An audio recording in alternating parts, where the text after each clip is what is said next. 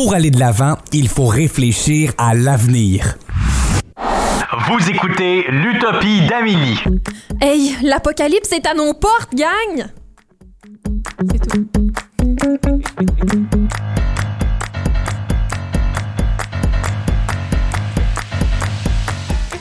Écoutez l'Utopie d'Amélie je me trouvais drôle, je m'excuse. Philippe, il me regarde.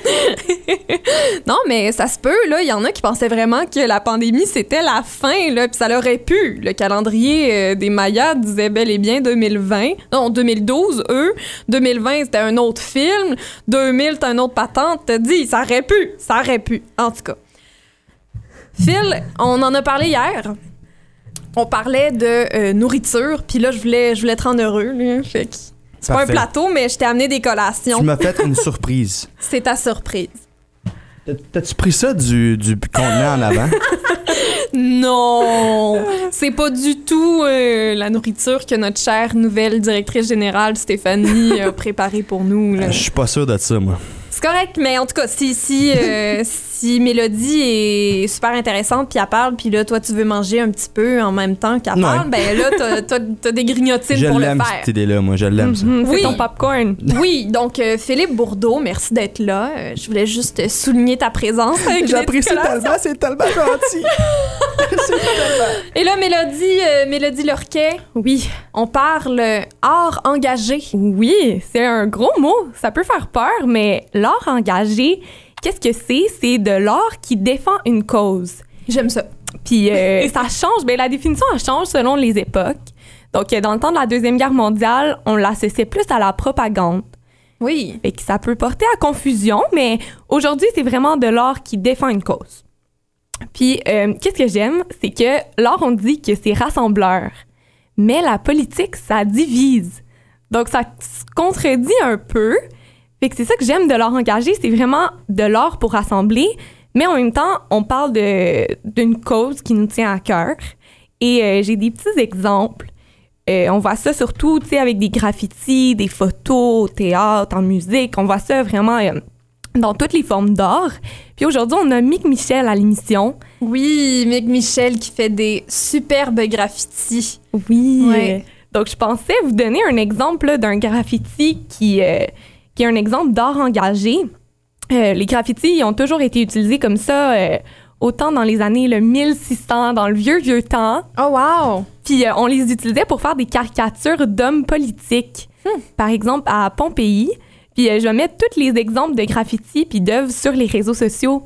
Comme ça, les gens à la Oui, les maison... gens vont pouvoir aller voir C'est ça. les œuvres très cool. Donc aujourd'hui, ben, c'est ça, on peut se promener dans les rues puis on voit des graffitis qui dénoncent des trucs. Par exemple, il y en a un à Belgrade qui est une bouche et les dents, c'est des édifices. Puis ils mangent un arbre.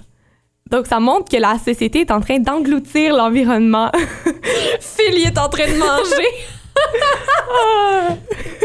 Savais-tu que cette friandise est, est végane? ah oui? Ouais. Je savais pas, tu nous apprends quelque chose. C'est dommage incroyable. C'est très incroyable, Ouais. mais c'est pas aussi incroyable que l'art engagé puis les graffitis. Ouais, je me suis dit, ok. bon, puis euh, on le voit aussi au théâtre. Par exemple, Oui. euh, il y a la pièce J'aime Hydro. Mhm, qui est une de pièce- Christine Beaulieu. Oui, c'est ça. Puis Ouais. euh, c'était vraiment populaire au théâtre. Puis elle l'a sorti en balado et elle a fait un livre aussi qui en parle. Puis pour ceux qui connaissent pas, c'est Christine Beaulieu. Elle a fait une enquête sur Hydro-Québec.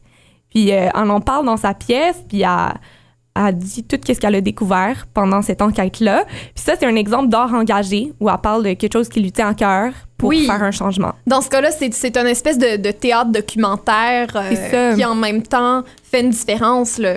On, on en voit de plus en plus du théâtre documentaire là, dans les dernières euh, 40 euh, Mhm. dernières années. Là, on a de plus en plus de, de ça. Puis ça fait une différence. Puis c'est intéressant de voir comment une forme d'art peut permettre aux gens, à la société, aux artistes de dénoncer des choses, puis en même temps de trouver des solutions. Ouais, c'est important. Pour moi, c'est ça du théâtre utopique aussi, je Oh, pense. Théâtre utopique, j'aime ça. Ah oui, ah, vous allez me voir dans quelques années, là, je vais vous arriver avec ça. Puis sinon, on le voit aussi en musique, euh, avec les Cowboys fringants, par exemple, où ils sont Oui. très impliqués dans les luttes sociales et environnementales.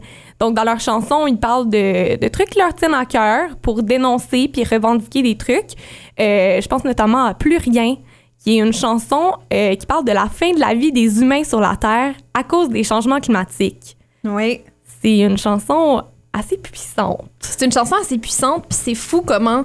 Je crois que cette chanson-là est sortie de leur album de 2004, je crois. Ouais, Donc ça fait, ça fait près de 20 ans, mais on aurait presque cru que euh, c'est ça qui se passait euh, en 2020 là, quand ça a commencé la pandémie. Oui. Cet album, je crois qu'elle a quasiment ton âge. Oh, c'est vrai? C'est un secret. c'est un secret, on n'a pas dit ça à la radio. Donc, euh, c'est ça, les arts engagés, là, ça a beaucoup, beaucoup de pouvoir. Puis peut-être, je vais peut-être dire ça, là, mais peut-être même que c'est une arme. Oui. Moi, ben, Moi, ça, c'est mon opinion. Moi, je pense que les arts, c'est vraiment une arme pour euh, dénoncer puis revendiquer euh, des choses qui nous tiennent à cœur. Ça tombe bien. Aujourd'hui, c'est un peu euh, la thématique de l'émission. Le jeudi, on parle politique, art et culture. On rencontre euh, Mick Michel qui fait des merveilleux graffitis, super colorés, mais aussi avec beaucoup d'importance culturelle. On rencontre aussi Catherine Chagnon, qui est productrice, qui fait du cinéma, des, des, euh, à la même chose euh, dans, dans, dans son cinéma, on peut voir euh, ces couleurs-là aussi. Euh, et tout de suite après la pause, on rencontre Monia Mazig. Monia Mazig, si vous connaissez pas ce nom-là, vous allez apprendre à la connaître, une femme musulmane incroyable qui nous est arrivée de Tunisie, euh, qui, euh, au niveau politique, est hyper impliquée, au niveau des droits euh, de la personne, hyper, hyper impliquée. Alors, j'ai vraiment hâte de discuter avec elle tout de suite après la pause. Mais en restant dans la thématique des, cow- des cowboys fringants, eh bien, on va écouter Plus rien, cette incroyable chanson qui nous parle de fin du monde.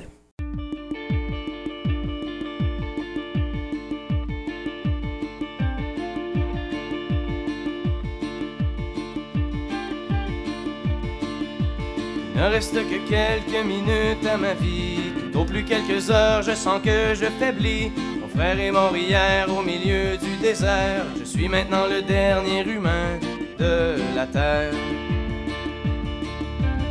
Décrit jadis quand j'étais un enfant ce qu'avait l'air le monde il y a très très longtemps. Quand vivaient les parents de mon arrière-grand-père et qu'il tombait encore de la neige en hiver. En ces temps, on vivait au rythme des saisons et la fin des étés apportait la moisson. Une eau pure et limpide coulait dans les ruisseaux où venaient s'abreuver chevreuils et orignaux. Et moi je n'ai vu qu'une planète désolante, paysage lunaire chaleur suffocante, et tous mes amis mourir par la soif ou la faim, comme tombent les mouches, jusqu'à ce qu'il n'y ait plus rien. Plus rien. Plus rien.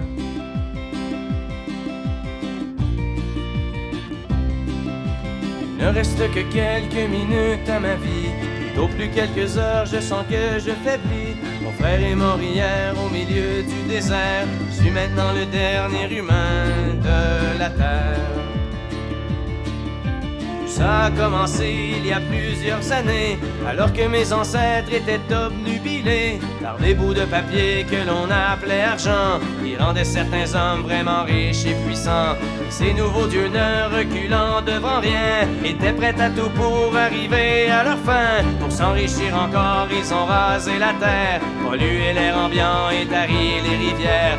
Et au bout de cent ans, des gens se sont levés et les ont avertis qu'il fallait tout stopper. Mais ils n'ont pas compris cette sage prophétie. Ces hommes-là ne parlaient qu'en termes de profit. C'est des années plus tard qu'ils ont vu le non-sens. Dans la panique, on déclaré l'état d'urgence. Quand tous les océans ont englouti les îles et que les inondations ont frappé les grandes villes. Et par la suite, pendant toute une décennie, ce fut les ouragans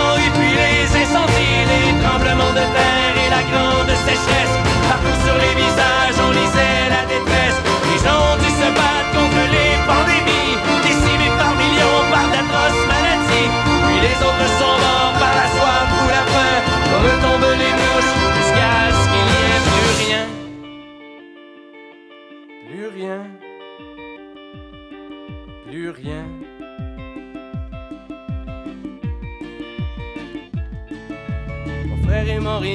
milieu du désert. Je suis maintenant le dernier humain de la terre. Au fond, l'intelligence qu'on nous avait donnée n'aura été qu'un beau cadeau empoisonné, car il ne reste que quelques minutes à la vie.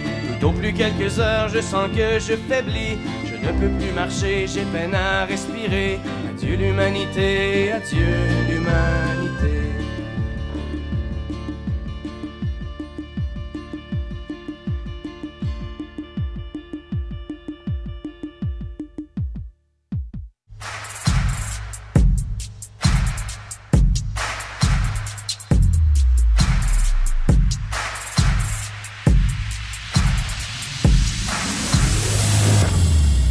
On écoute euh, l'utopie d'Amélie. Moi, c'est Amélie Trottier et euh, on parle politique, culture et art le jeudi à l'émission et euh, je suis vraiment, mais vraiment contente d'accueillir au téléphone Monia Mazig, autrice et militante pour les droits de la personne. Bonjour Monia. Bonjour Amélie. J'apprécie beaucoup que tu aies accepté notre invitation. Euh, tu as une biographie, une histoire très, très intéressante, euh, très importante. Je crois que ça a beaucoup de poids. Euh, dans, dans, un pays qu'on qu'on dit multiculturel, c'est important d'avoir des voix Mhm. comme la tienne.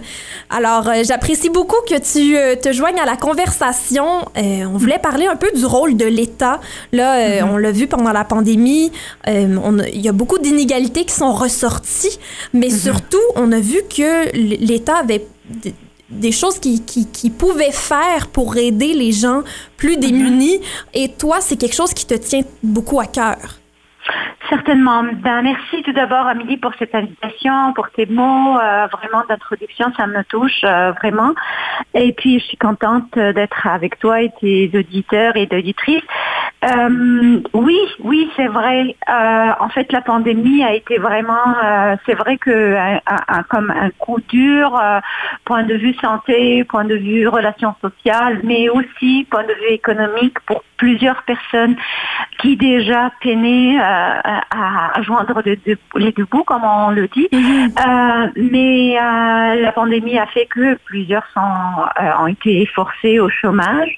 Et heureusement, heureusement que nous vivons dans un pays où l'État, le gouvernement fédéral, les gouvernements provinciaux ont assez de ressources euh, et de moyens pour pouvoir venir en aide. Et donc c'est là où on a vu que oui, ils peuvent le faire quand ils veulent et quand, euh, c'est-à-dire euh, donner euh, de l'argent pour les gens qui peuvent pas travailler, qui n'ont été obligés de ne pas travailler et, pour continuer à, rester chez elles sans que vraiment que que que- mettent leur vie en danger en travaillant. Donc, euh, c'est- c'est c'est vrai que la pandémie était difficile, mais c'est aussi une expérience qui nous a montré que euh, les gouvernements ont un choix, ils peuvent le faire.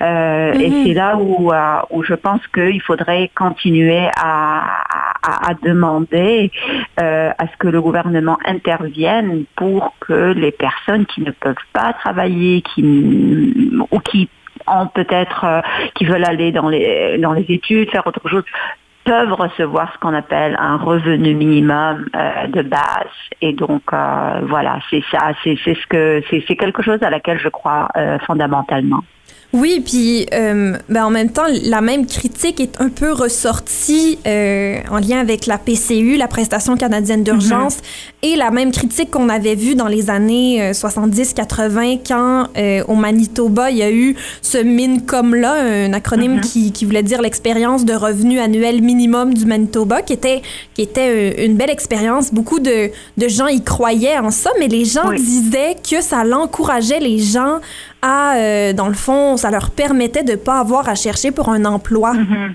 mhm. Euh, c'est- c'est tout à fait, euh, c'est tout à fait normal. Euh, on entend toujours ces critiques-là. On les entend même aujourd'hui, même pendant les années euh, euh, Harris, du gouvernement Harris ici en Ontario. On a criminalisé les gens qui reçoivent, qui reçoivent le bien-être social. Oui. Ou, donc, c'est vraiment, ce sont des critiques qui ne, personnellement, qui ne me choquent pas, qui ne me surprennent pas parce que c'est toujours le même genre. si tu ne peux pas travailler, c'est-à-dire c'est c'est probablement que tu es paresseux, paresseuse, que tu ne peux pas travailler. Ce n'est pas vraiment le cas. Euh, études après études ont été faites, des études sérieuses qui ont démontré que la pauvreté, c'est vraiment un manque de moyens, c'est un manque d'argent point à la ligne. Et donc, si on donne, ben, certainement qu'il y a des, des- des exceptions. Il y a des gens qui ont des fortunes qui veulent pas travailler, il y a des gens qui n'ont rien et qui veulent travailler. Donc, il y a, il y a Mhm. vraiment des, des, des extrêmes partout. Sauf que je pense que euh, un revenu minimum garanti, ça fait sortir de la pauvreté, ça donne des choix. Et c'est ça ce qu'on a, on, a besoin. On a besoin que des gens aient le choix de pouvoir aller aux études, de, faire des choses qu'elles aiment. Et, euh, et c'est ça, c'est ce que je vous dis. On a fait des études et des études et ça a démontré que oui, c'est bien le cas, un revenu minimum garanti. Et on l'a vu aujourd'hui avec la pandémie. Euh, le gouvernement n'a pas hésité, n'a pas vraiment euh, hésité deux secondes. Ils ont sorti euh, les, les- leurs chèques, ils l'ont envoyé aux gens parce qu'ils savent que les gens ne peuvent pas rester chez elles sans travailler et sans manger et, et vivre. Donc, euh, pourquoi pas, pourquoi pas ne pas continuer? Bien évidemment, il y a, il y a des conditions, il y a des, il y a vraiment euh, des restrictions et tout et tout. Sauf que euh, je crois que c'est une idée qui a fait vraiment euh, beaucoup de, de chemin. Euh, il y a un livre très connu de, de Rutger Bergman que, que j'ai lu il y a quelques années et qui est pas, en fait, qui s'appelle Utopie réaliste. Donc, qui- J'adore. Qui, qui vraiment qui, qui, qui s'insère bien dans ton émission, Amélie, et qui est vraiment quelque chose qui plusieurs pays, plusieurs États américains ont fait, ont essayé la chose et ça marche et ça réduit la pauvreté et ça ré- réduit l'itinérance et ça Oui. permet aux gens de d'être euh, de vivre en dignité. Oui, puis ce qu'on a vu euh, aussi qui, qui est ressorti de l'expérience au Manitoba, c'est que en fait, ce programme-là de revenu annuel minimum garanti permettait de réduire les coûts qui étaient liés aux soins de santé et aux accidents de travail. Donc, ça, fait une différence à ce niveau-là, puis ça, ça réduit certains coûts d'un côté, même si on, on semble donner beaucoup d'argent pour, euh, pour aider les gens. Tout à fait, tout à fait. Oui, euh, je suis contente que tu aies euh, abordé ça. C'est vrai parce que on parle la même chose quand il s'agit d'itinérance, par exemple, quand on parle euh, de toute la question euh, des drogues et tout cela. Donc, c'est tout le phénomène, tous les, euh, les les problèmes qu'on voit des gens dans la rue, des gens qui ont des problèmes d'addiction et tout cela. Euh, et ben oui, c'est vrai. quand on leur donne des, des sous, quand on leur donne euh, un toit sous leur euh, tête, quand on leur donne euh, des, des moyens, ça va réduire énormément la pression sur notre système de santé dont on a vraiment toujours peur euh, qu'il nous lâche ou qu'il euh, vraiment que, que que ça le voilà. Donc euh, que donc je pense que c'est tout à fait tout est relié. Les gens qui qui ont plus d'argent aussi c'est confirmé euh, ils mangent mieux euh, donc euh, ils vont vraiment vraiment être s'occuper de leur santé, faire du sport et donc ne pas aller tous les jours dans les urgences et encombrer le système de santé. Donc si on donne de l'argent aux gens et qu'ils peuvent manger à leur faim et qu'ils peuvent nourrir leurs enfants, c'est sûr que là encore, ça va euh, nous aider en tant que, ben, ça va personnellement aider ces familles-là, mais aussi ça va nous aider sur le plan euh, communautaire, sur le plan sociétal, et donc euh, faire en sorte que nos hôpitaux vont être euh, plutôt euh, pour aider euh, les gens qui ont vraiment vraiment euh, des problèmes de santé, euh, euh, je dirais spécifiquement de santé, euh, et, et- et s'occuper d'eux comme il faut, alors au lieu de, de vraiment d'être euh,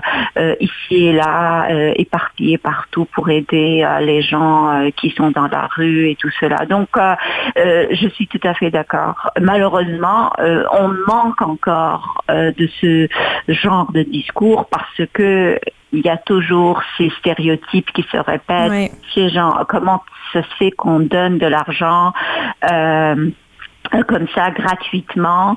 Euh, mais, mais moi, je pense que c'est ça. C'est euh, nous vivons dans une société, on peut pas être égoïste. Euh, si moi je fais plus d'argent que la moyenne, donc euh, ça vraiment ça me dérange pas que mes, mes impôts soient distribués aux personnes qui euh, qui le méritent et qui euh, qui en ont besoin.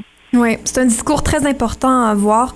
Euh, J'avais aussi le goût de parler euh, du choix de porter le voile, toi en tant euh, que femme d'origine tunisienne, en tant que, musulmane, tu beaucoup vécu de, de, de, de- d'oppression à ce niveau-là, mais pas parce que tu, tu portais un voile de manière forcée, mais parce que tu as choisi de porter ce voile-là et les gens, on dirait que, et encore aujourd'hui, il y a encore ce discours-là, les femmes voilées, on croit qu'elles sont oppressées, mais c'est plutôt les gens qui oppressent euh, parce qu'elles choisissent de le mettre. Oui, oui, oui, tout à fait, tout à fait, Amélie. En fait, euh, euh, ta question tombe bien parce que aujourd'hui, il y a le sommet euh, de l'islamophobie, autour de l'islamophobie, un sommet tenu par le gouvernement fédéral, bien évidemment suite aux événements tragiques qui ont eu lieu à la ville de London, ici en Ontario.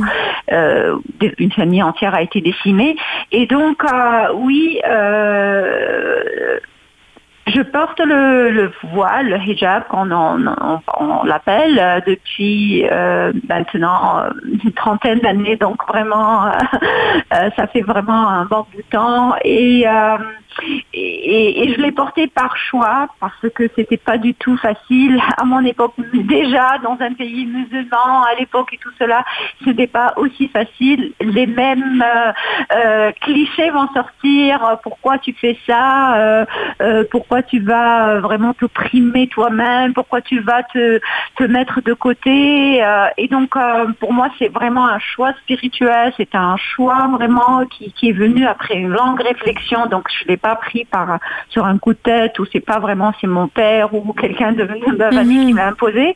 Et malgré cela, jusqu'à aujourd'hui, euh, euh, je, je rencontre des gens qui vont euh, ou bien m'ignorer ou bien m'attaquer, m'agresser euh, verbalement euh, pour me dire euh, tu, tu n'es pas, tu n'es, tu fais pas partie de nous. Tu n'es pas une femme, t'es pas féministe, t'es pas ceci, t'es pas cela. t'es- C'est-à-dire que j'ai l'impression que les gens me comprennent plus que je comprends, je me comprends moi-même.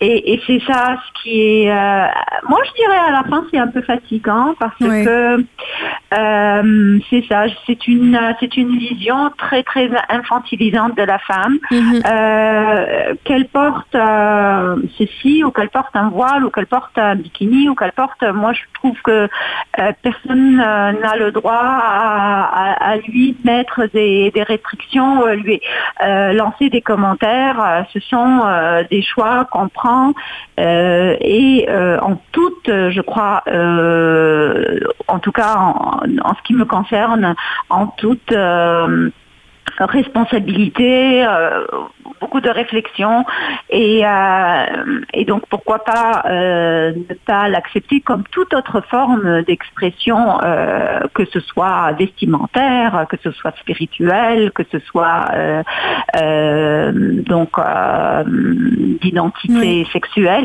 Donc je pense que c'est ça. si c'est important qu'on en parle et qu'on sorte de, de cette dichotomie femme libérée, femme opprimée et qu'on voit un peu plus loin. Oui. J'avais vu euh, une belle image passer à un moment donné sur les réseaux sociaux où on voyait euh, une femme en bikini et une femme portant le voile. Et finalement, c'était la même oppression. euh, peu importe ce que la femme porte, il semblerait que quelqu'un a son mot à dire, mais au fond, ça, ça devrait pas être le but, puis c'est pas nécessaire du tout. C'est vrai, c'est vrai, c'est vrai. C'était, oui, oui, oui, c'était il y a quelques années sur euh, le New York Times, je crois, magazine. C'était la couverture euh, en première, et, et, et c'est vrai que chacune de, de ces femmes-là vont se regarder en se jugeant. Oui. Et euh, mais, mais malheureusement, euh, je crois que c'est ça. Ça fait que ce sont des, des, des jugements qui vont créer des des classes entre les femmes elles-mêmes, parfois aussi entre femmes et hommes. Et, et je pense que c'est pas du tout cela. Le but si on veut vivre vraiment euh, dans une société ouverte euh, euh, qui accepte, qui nous accepte toutes et tous sans jugement préalable. Et le fait qu'on parle aujourd'hui de ça, je pense que c'est c'est très important parce que si on n'en parle pas et si on garde ses propres préjugés, on va jamais vraiment euh, euh, connaître, euh, faire l'occasion, avoir l'occasion de, de parler à une femme, qu'elle porte le hijab, le, le voile ou non. Je crois que c'est ça. On, on doit sortir chacun et chacune de nos bulles Oui. et de notre zone de, de confort qu'on pense que tout connaître et puis avoir un peu l'humilité de, de connaître la vie de l'autre sans pour autant changer nos propres, euh, euh, par exemple, coutumes ou traditions. Donc euh, c'est ça, c'est de respecter l'autre. Oui. Absolument. Donc on Oui. a vraiment besoin. Et, et je dis ça parce que euh, je, je pense que et, c'est- et ça a été euh, prouvé par des sondages que plusieurs Canadiens n'ont jamais rencontré dans leur vie une famille musulmane ou quelqu'un. Et, euh, et donc c'est vrai que ça, ça va rajouter aux préjugés, à la peur, à l'ignorance. Malheureusement, parfois aussi, ça va mener à des actes violents.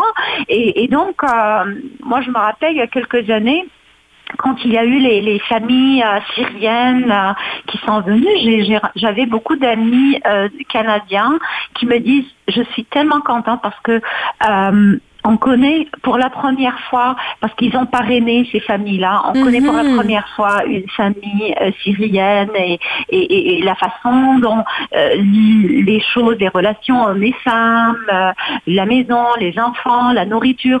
Donc c'est ça, c'est tout- vraiment une, une belle occasion de, de se connaître et, de se faire des amis et, de bon, peut-être on n'est pas toujours d'accord, tout à fait, mais l'essentiel c'est de se parler.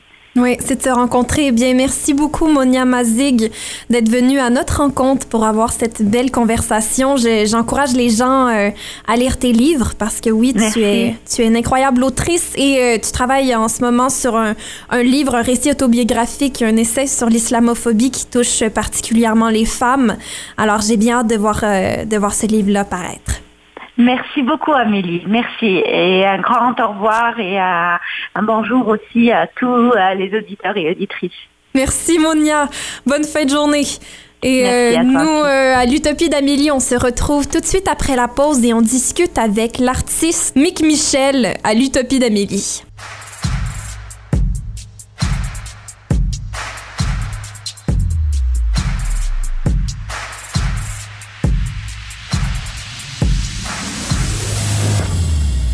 Écoutez l'Utopie d'Amélie au 94.5 Unique FM. Le jeudi, on parle art, culture, politique. Et là, j'avais le goût de jaser avec Mick Michel qui fait des graffitis exceptionnels que vous avez probablement vus. Là, il faut que vous ayez vu ça. Si vous n'avez pas vu ça, là, allez, allez sur Google, recherchez Mick Michel. a fait les plus beaux graffitis ever. Mick Michel, merci d'être avec nous. Merci pour cette intro super cool. Ah ben merci de ton art. Pour vrai, je trouve exceptionnel au secondaire. euh, je pense que j'avais, on avait eu un atelier à un moment donné, puis j'avais eu la chance de d'avoir un atelier de graffiti avec toi et euh, j'en suis très reconnaissante, pas que je suis aussi bonne, mais euh, j'apprécie beaucoup ce- cette forme d'art-là. Puis je me demandais pourquoi le, le graffiti, pourquoi tu as choisi cette forme d'art-là? Ça fait beaucoup sur la radio, hein. C'est notre démocratie pour ceux qui sont euh, des minorités, pour euh, soit des minorités visibles ou invisibles. Mm. C'est notre façon Mhm. de sensibiliser les gens à notre qualité, de s'informer, soit d'une façon visuelle à place de. Oui, c'est une question de démocratisation de, de l'art, dans le fond. C'est- Est-ce que tu trouves que ça te permet de rejoindre les gens euh, plus facilement comme ça? Absolument, parce que tu mets les murs. C'est ça l'affaire, comme souvent, quand on politise quelque chose, on exclut les gens. On met ça dans un institut académique, on tourne ça dans une science qui devient plus accessible pour tout le monde. Mais quand on regarde ça dans les formes de soit du visuel sur un mur, dans un marché où tout le monde va, euh, soit dans la danse, soit dans les, les sons, les boîtes de nuit, ou soit dans les paroles de nos chansons, ben là, ça reste avec le monde. Euh, puis aussi, c'est plus accessible pour s'assurer que tout le monde peut l'entendre, tout le monde a, a la chance de participer et d'y contribuer. Est-ce que euh, devenir artiste visuel, ça a comme toujours été ton rêve ou c'était pas ton premier choix du tout? Ah non, c'est pas mon choix. Même aujourd'hui, quand les gens m'appellent artiste, je suis comme. Euh, moi, j'ai toujours voulu être bouchée. Moi, je vais mettre le bacon sur sa table. Euh, vais avec ma famille dans le Nord, puis comme m'assurer qu'on utilise toutes les parties de l'animal, on ne gaspille pas.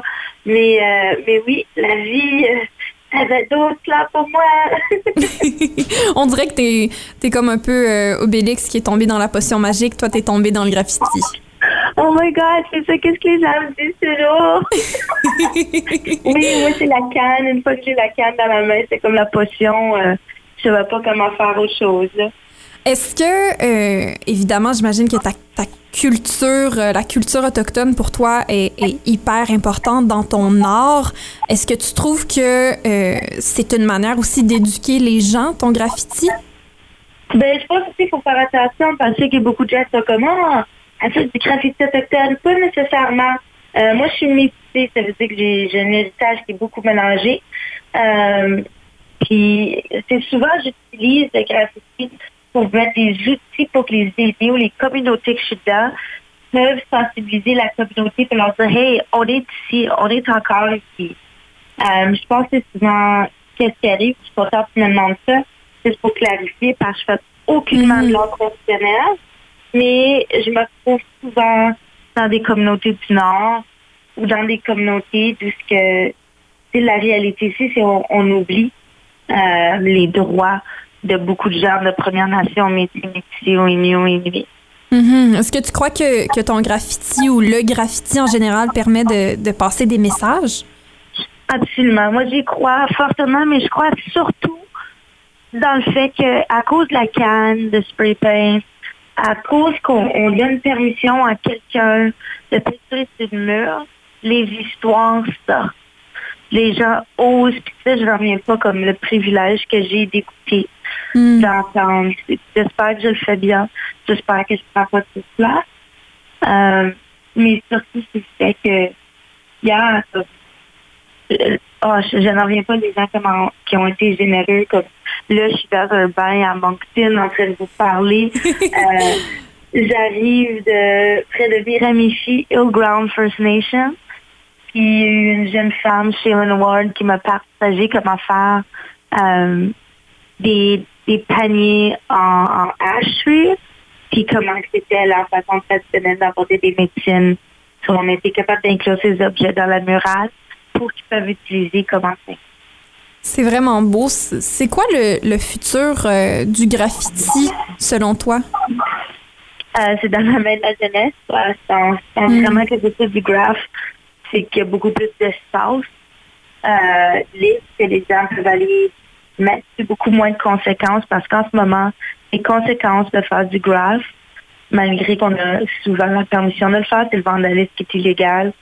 Euh, le stéréotype qui contourne le graph, les, euh, les gens comme se permettent quand même de faire de la violence pour protéger un mur. Ça, je trouve Mm. ça faut vraiment checker nos valeurs. Quoi. En as-tu vécu, toi, de la discrimination à cause de, de ton choix d'art? Ah, absolument. C'est ça, encore aujourd'hui. Euh, il y a pas des gens qui m'ont poussé en pensant que je faisais quelque chose d'illégal. Le montant de fois que les gens appellent la police sur moi.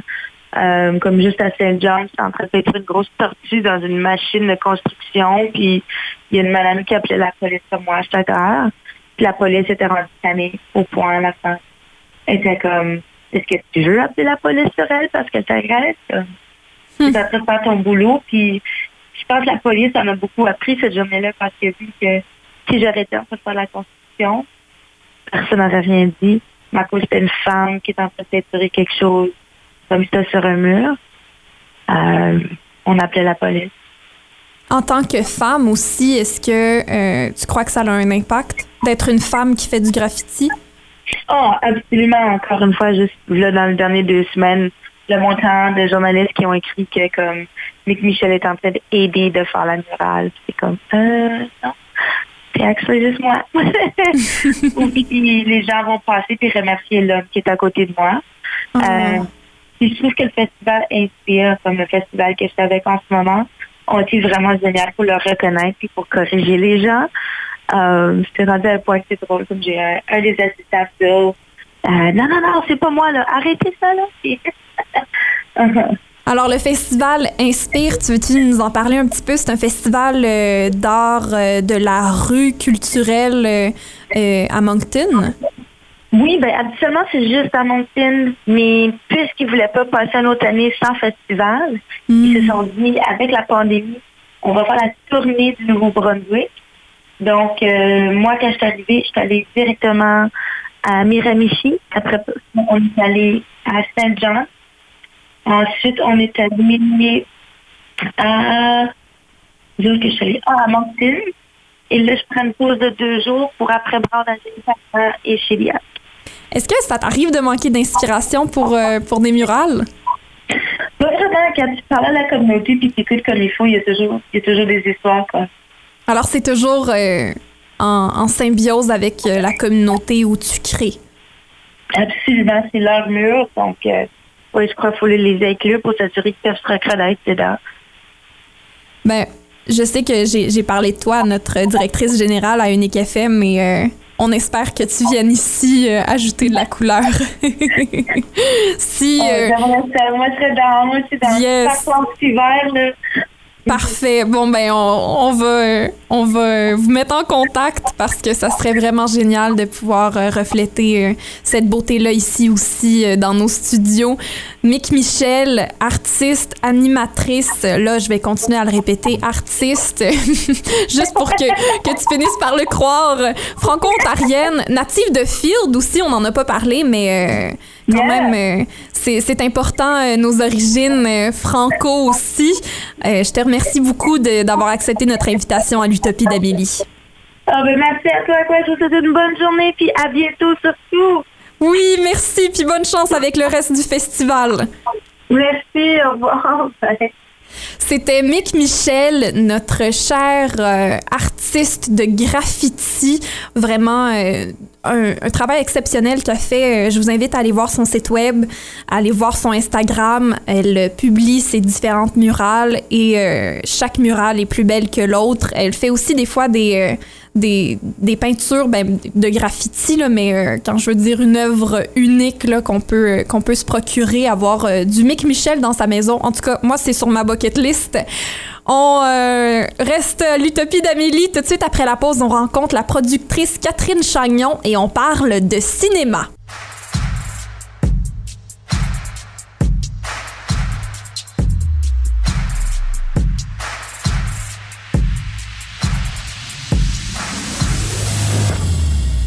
De retour à l'Utopie d'Amélie, on parle art et culture, aussi on parle un peu politique. À l'émission aujourd'hui, eh bien pour terminer l'émission, on parle de cinéma. Ça nous a un peu aidé pendant la pandémie là d'avoir accès à du contenu, du divertissement, mais aussi pour nous faire réfléchir. Et là, on a Catherine Chagnon au téléphone avec nous. Bonjour Catherine. Bonjour Amélie. Donc, euh, toi, tu es productrice. tu as aussi ta propre euh, maison de production de, de films, là, Microclimat Film. Euh, comment ça a été pour toi, la pandémie, euh, l'arrêt forcé euh, pandémique? Ben, au début, ce- ce- c'est c'est certain que bon, ce fait un choc, je pense, un peu pour tout le monde. Nous, nous, étions en, pleine euh, post-production avec euh, le long métrage de, Caroline Monet. Euh, et là, ben, on s'est euh, euh, rapidement euh, réorienté là, pour, euh, pour, pour s'adapter euh, à travailler de nos domiciles, pour pas trop interrompre euh, le processus créatif. Euh, puis moi, pour ma part, avec la avec la, la compagnie, ben j'ai déménagé et euh, je pense que j'ai fait quelque chose que je voulais faire depuis euh, longtemps. J'ai déménagé la, la compagnie à, à la campagne. Je pense qu'on a été plusieurs à se, à se rediriger vers la campagne, à essayer de, de retrouver euh, la nature. Est-ce que euh, tu crois que c'est quelque chose qui va transparaître dans, dans ton cinéma, dans ton art? Ben, je, je pense que ça a toujours été dans mon plan d'affaires Mhm. d'une façon, c'est-à-dire même avec le nom que j'avais choisi pour moi, je, souhaitais qu'il y ait un mariage, une alliance entre entre la nature, le contact euh, avec les éléments, euh, sans que ça se reflète dans les sujets des films. Euh, ben, la, compagnie, ce que j'aime mettre de l'avant, ben, c'est le cinéma des auteurs réalisateurs. Donc moi, je pense que ce qu'on vit là va influencer les, les pensées, les cœurs, puis euh, d'une façon, ça va, ça va me transformer aussi là au sein de mon travail. Là, tu sais. Selon toi, est-ce euh, que euh, l'importance du cinéma, euh, est-ce que tu crois que un peu grâce à la pandémie, ça, ça en est ressorti? Ben, moi, j'ai toujours, euh, ben, j'ai eu une chance là, adolescente. Euh, j'ai tout de suite eu un appel. J'ai été euh, inspirée euh, par une prof de théâtre, euh, Marianne Drep. Puis ensuite de ça, ça m'a toujours propulsée vers, vers la culture, la création, pour ensuite me mener au cinéma. Donc, moi, mon sens, la culture, les arts, de n'importe quelle forme, euh, l'histoire, c'est essentiel dans une société. Une société qui se soucie pas de ces éléments-là, c'est une société triste et peut-être malade. Et, et, et je, je crois, euh, je crois que tout ça peut euh, faire partie d'un d'un d'un plus grand tout. Là, ça, le- la création, euh, c'est difficile parfois, mais ça part d'un geste qui est celui de s'intérioriser et d'avoir des réflexions et d'être vrai. Euh, puis, je pense que la pandémie, c'est quelque chose qui nous a donné un, un, un nombre de chocs, puis je pense qu'il peut juste nous rapprocher de soi-même. Et si on se rapproche de soi-même, on peut se rapprocher de l'autre. Puis pour moi, c'est cohérent avec le geste créatif. C'est un peu ça qu'on qu'on recherche, euh, bon, en tout cas, moi, pour ma part, en tout cas. Les, les salles euh, de cinéma ont été fermées euh, très, très longtemps euh, et, et ne commencent qu'à réouvrir. Donc, il a, il a fallu un peu trouver des, des- d'autres manières de, de faire ressortir ça, de, de trouver une manière de, de consommer le, le cinéma. Est-ce que tu crois que de ça est ressorti euh, de, de nouvelles méthodes de, de, de partager le, le cinéma? Mais je pense que on, on- je pense qu'il y avait quelque chose dans la dernière décennie qui était dans l'air, dans parce que c'était dans les plans des euh, des, euh, des institutions euh, de, de faire et des gouvernements de faire ressortir le numérique, là, le, le virage numérique qu'on entendait parler. Là, je pense que c'est certain que ça, euh, faut trouver des façons de rejoindre les gens si les gens ne peuvent plus sortir de leur maison. On ne doit pas les priver de l'expérience euh, euh, du cinéma euh, sur, sur les écrans. là. Le, le mot écran est, est quelque chose que les jeunes connaissent. Ils naissent avec des écrans. Euh, je pense à mon filleul, par exemple, Léopold. Ben, les écrans, c'est déjà au bout de sa main. Il y a 9 ans. Puis, euh, je pense que les nouvelles générations ont ça inné, contrairement à moi qui a un goût vraiment marqué, plus old school. à- je dirais, si on peut plus aller dans les cinémas, ben, bâtissons des cinéparcs, puis allons, allons dans nos véhicules euh, écouter un film euh, sur un grand écran dans un, dans un champ. Euh, mais si on est très plus concret là, avec le Festival de Cannes, par exemple, qui s'est terminé, j'avais des discussions avec, avec des distributeurs et des agents qui sont ceux qui nous amènent les films dans nos cinémas. Ben, il y a déjà vraiment un contre-coup à la pandémie. Euh, il y a déjà beaucoup moins de films dans les festivals, il y a beaucoup moins de sélection de d'élus, si on veut. Donc, c'est sûr qu'en ce moment, il faut euh, se préparer à réfléchir là, à, ce qui viendra les prochaines années, parce que je crois que la pandémie va avoir eu des, petits méfaits de ce côté-là. Euh, donc, euh, va falloir être inventif, je pense. Ça serait quoi? travailler euh, fort. oui, certainement de travailler fort toujours. Ben, euh, je- ce que- je, comme ça, à froid, ce que j'en déduis, c'est qu'il y aura moins, il y aura moins de films, donc il va peut-être falloir. euh, on me disait peut-être que c'est les petits films qui vont percer euh, davantage et les grands, grands films d'auteur, ceux, ceux qui sont plus commerciaux. Peut-être que les films qui sont la diversité des films et tout ça qu'on cherche à avoir et d'avoir toutes sortes de, de, de euh, c'est peut-être ceux-là qui vont devoir comme se trouver une place. là. Euh, de quelle façon? Euh, Moi, je pense que moi personnellement, je pense qu'il faut diffuser euh, largement. Il faut, il faut, il faut atteindre euh, les gens où est-ce qu'ils sont. Si s'ils sont pas proches d'un cinéma, ben il faut peut-être aller leur montrer dans, dans- justement leur offrir le film de d'autres façons euh, que remplir les salles de cinéma. Donc c'est sûr que je, je, je ne suis plus fermée à l'idée de, de faire des diffusions euh, numériques et, Mhm. et que, que les gens aillent sur les plateformes sans les nommer, celles qu'on connaît, Oui. Les plateformes pour pour que les films aient, euh, aient- aient le but le but d'un auteur. euh, c'est- de partager euh, et, et qu'on puisse ouvrir des, des conversations sur, Oui. euh, sur ces films-là. Donc, euh, de partager euh, ces histoires-là sur les, les écrans. Ouais. C'est, c'est d'innover et d'aller à, à la rencontre des autres aussi. euh, euh, quand on se jasait au téléphone avant, euh, avant euh, de, de planifier l'entrevue, tu me mentionnais aussi que, que tu avais toujours eu une idée de la distribution bateau. Est-ce que tu pourrais Oh! nous, nous en parler un petit peu de ça? Ben, moi, on s'entend mon rôle, euh, mon rôle en ce moment, j'ai- j'ai- j'accompagne euh, les, les créateurs, les réalisateurs, puis je suis, je veille à, à- à la, à la production des films. Ensuite, je confie, euh, je confie ces, ces œuvres-là à, à- l'équipe de distribution et de, de distributeurs au pluriel et, et les agents de vente.